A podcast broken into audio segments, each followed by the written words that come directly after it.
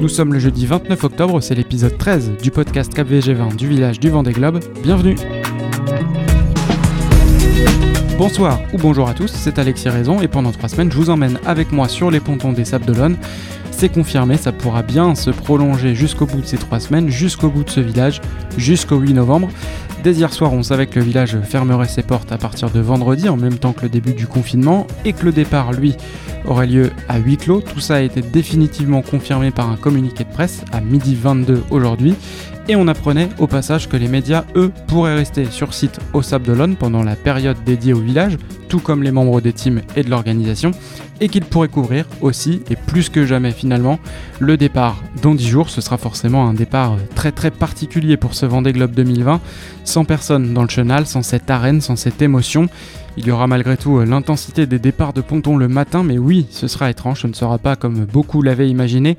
On a une grosse pensée du coup pour tous les skippers évidemment, mais notamment pour les bisus, ceux qui vont vivre leur premier départ devant des globes, même si bien sûr tout le monde est aussi euh, très content que la course, elle, puisse avoir lieu cette année. Donc voilà, ça y est, ce jeudi soir, le village a définitivement fermé ses portes au public après 13 jours d'ouverture. Ce sera vide pour les 10 derniers jours, mais on sera là, de retour sur place dès demain pour essayer de vous faire vivre au mieux les derniers préparatifs. Et de toute façon, beaucoup d'interviews de skippers ont déjà été enregistrées puisqu'ils seront tous confinés à partir de dimanche matin obligatoirement. On verra quelle ambiance il y aura sur ces pontons de Port-Olona euh, demain matin. Ce sera forcément particulier. Certains bateaux ont prévu de sortir en mer ce vendredi, notamment Romain Atanasio et Sébastien Destremo. Aujourd'hui, jeudi, c'était le cas par exemple de Armel Tripon et Stéphane Le Et pour euh, apaiser un peu ce climat anxiogène, ce soir j'ai plutôt décidé de vous parler de musique, de cinéma de littérature, qu'est-ce que nos 33 skippers emmènent à bord de leur bateau pendant ce tour du monde de plusieurs mois?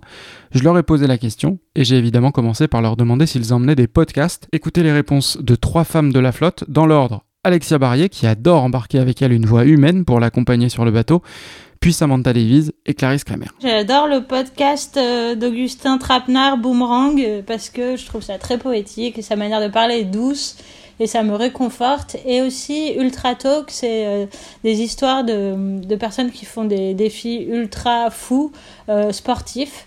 Et quand, bah pareil, quand c'est difficile, je me rends compte que sur la planète, il y a des gens encore plus fous que moi. Et du coup, ça me rassure. je suis assez fan des podcasts, tout ce qui est météo, science, un peu les trucs éducatifs.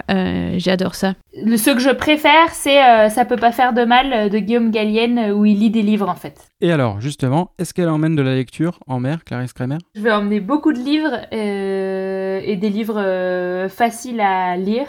Euh, donc, des trucs du style Ken Follett ou équivalent, enfin, avec beaucoup de pages et, et des histoires qui me font m'évader. Voilà. Et pas trop, à une époque, j'emmenais des romans policiers, mais en fait, c'est un peu trop glauque pour moi en mer. Alexia Barrier, elle, embarque toujours avec elle un bouquin, Les Mémoires d'Adrien, de Marguerite Yourcenar, et le reste, c'est en version dématérialisée. Des livres un peu au hasard euh, sur euh, mon iPad, mais des livres aussi en anglais et en italien, comme ça, euh, ça me change un peu, ça me fait des petits exercices intellectuels et ça change de regarder les chiffres sur l'ordinateur ou sur les écrans de ma, ma console de navigation. Elle l'a dit, Alexia, des livres un peu au hasard, et en fait, on se rend compte que pas mal de skippers ne savent pas précisément ce qu'ils emmènent avec eux, notamment leur musique. C'est souvent des playlists qui sont composées par leurs proches avant le départ et qu'ils découvrent en mer.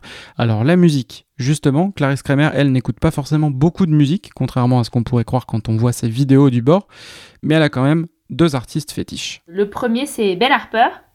Euh, le deuxième, c'est Bob Marley. Et Romain Tanasio, lui, c'est dans un autre registre. Beaucoup de musique française, hein, donc moi j'écoute, euh, je fais rigoler tout le monde parce que tout le monde sait que j'écoute Sardou et Cabrel, mais, mais j'ai aussi euh, beaucoup de Led Zeppelin, plein de, plein de musique, voilà, mes, mes, mes idoles de toujours. La grande musique, quoi. Mais Romain, comme beaucoup d'autres, comme Samantha également, mais vraiment qu'une bonne partie des skippers finalement, n'écoutent pas tant de musique que ça parce qu'il faut surtout écouter le bateau, c'est vraiment important pour eux ça. Et alors, euh, des films ou des séries, bah oui, ils en emmènent quand même un peu, notamment ceux qui connaissent les mers du Sud, parce qu'ils savent que là-bas, on passe beaucoup de temps à l'intérieur du bateau, donc on peut en regarder. Plutôt des séries d'ailleurs, parce qu'il faut pas que ça dure trop longtemps, ou alors faut couper les films en deux.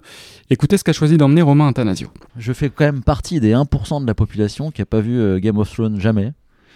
Donc euh, j'emmène les 8 saisons. faut pas que j'ai les choses euh, violentes ou qui fait peur quand je suis toute seule sur mon bateau. Donc, euh, il faut que je sélectionne. Euh, je suis pas sur Game of Thrones. Mais Samantha aime bien les dessins animés, alors elle peut plutôt demander conseil à Alexia et à Clarisse. Je vais emmener le dessin animé euh, Petit pied dans la vallée des merveilles.